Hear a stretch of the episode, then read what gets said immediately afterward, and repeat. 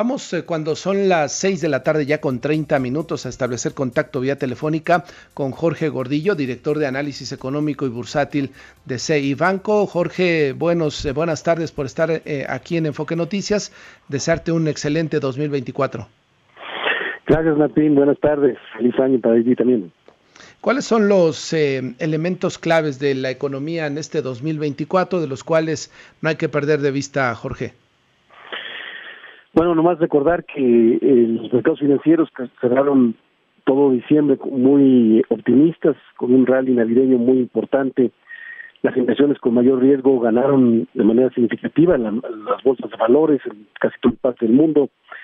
El, el, oro ganó este, un rendimiento importante en su precio, incluso los bitcoins, el peso volvió a cotizar por abajo de los 17 pesos por dólar y todo esto este optimismo fue eh, reflejo de, de, lo que sucedió en diciembre. Lo que sucedió en diciembre fue que los datos económicos que se dieron, sobre todo en Estados Unidos, apuntan a un aterrizaje de la economía no violento, un aterrizaje suave, muy optimista, eh, con una inflación hacia abajo. Y entonces, más los, los comentarios que dijeron los, los eh, participantes de la Reserva Federal de Estados Unidos hicieron eh, alentaron las apuestas del mercado sobre esperar que la Fed empiece a bajar tasas de interés tan pronto como marzo de este año. Y bueno eso es lo que estuvimos viendo mucho optimismo sobre que la política monetaria se revierta pronto. Entonces lo que vamos a ver es eh, a principios de este año vamos a revisar si esto se va a consolidar con los datos que salgan económicos a partir del viernes de esta semana y si esto eh, fue muy eufórico, el, mercado está demasiado a nuestro juicio eh, este, positivo. Subido de tono. Subido de tono, sobre todo porque el, año eh, eh, está lleno de riesgos, es un año político, es un año eh, complicado, entonces bueno, vamos a estar revisando eh, semana con semana y, ir modulando un poco esta este exceso de optimismo para tratar de, de comentar para dónde podrían irse los mercados en este año.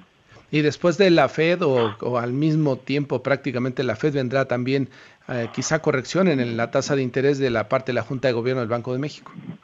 Sí, en octubre y noviembre parecía que México quisiera adelantarse antes de la Fed en bajar tasas de interés, eso corrigió el peso hacia arriba, pero a final de diciembre este, como que dio señales como que a lo mejor se esperarían un poco más, por eso el mercado estuvo todavía más eufórico. Vamos a ver esto todo va a depender de los, datos que veamos, eh, los siguientes tres datos que veamos de inflación.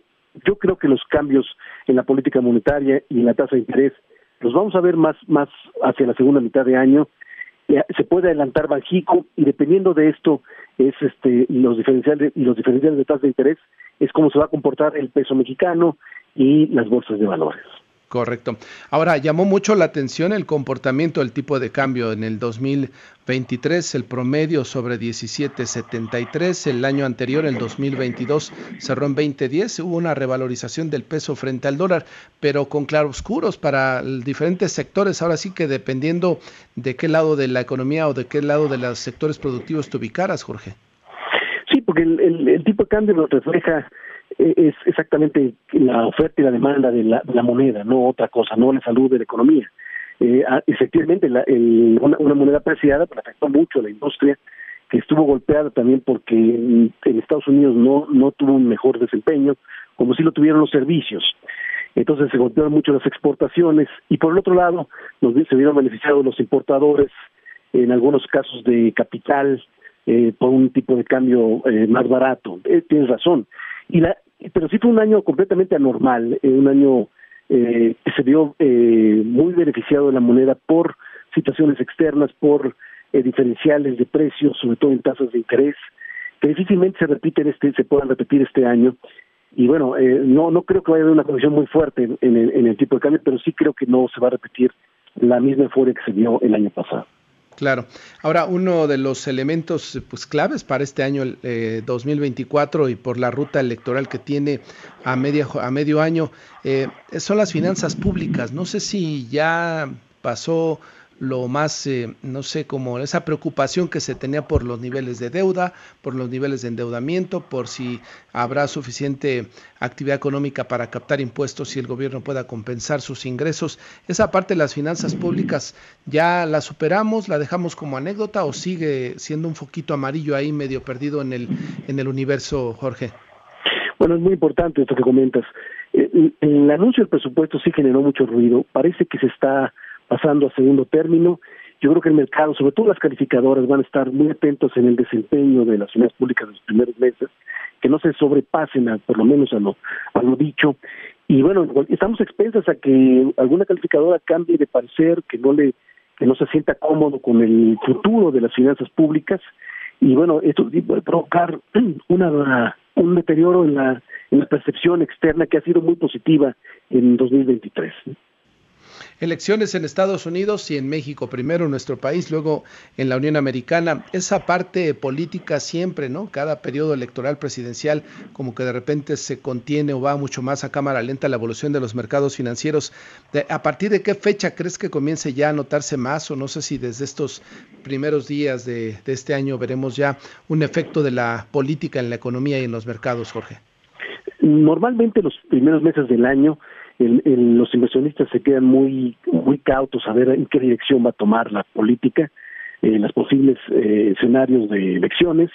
Luego, un par de meses antes de las elecciones, a lo mejor entra un poco el nervio, eh, pero bueno, las últimas elecciones, en, en después de, en el último, en el mes de elección y, después, los mercados tienden a tranquilizarse, a, corregirse, siempre y cuando no se vea una intervención muy clara en contra de la democracia, en contra de la, de la votación, yo creo que podemos esperar eh, no, un, no grandes eh, eh, em, movimientos o no grandes decepciones en los mercados para las elecciones en México.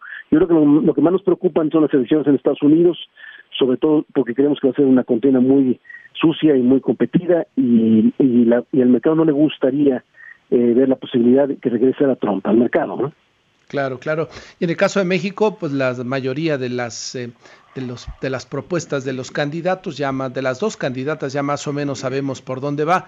Difícil que alguna de las dos ofrezca alguna eh, propuesta disruptiva, ¿no? Que por ahí cambie el escenario de los dos bloques políticos que hasta ahora se han configurado. Así es, así es. Pues decíamos que lo, que les podría eh, asustar a los mercados es una intervención directa en la selección. Correcto. Jorge Gordillo, director de análisis económico y bursátil de CEI Banco, gracias por estar esta tarde. Seguiremos atentos cada semana escuchándote los lunes. Gracias a ti, Martín. Eh, me dio mucho gusto platicar contigo.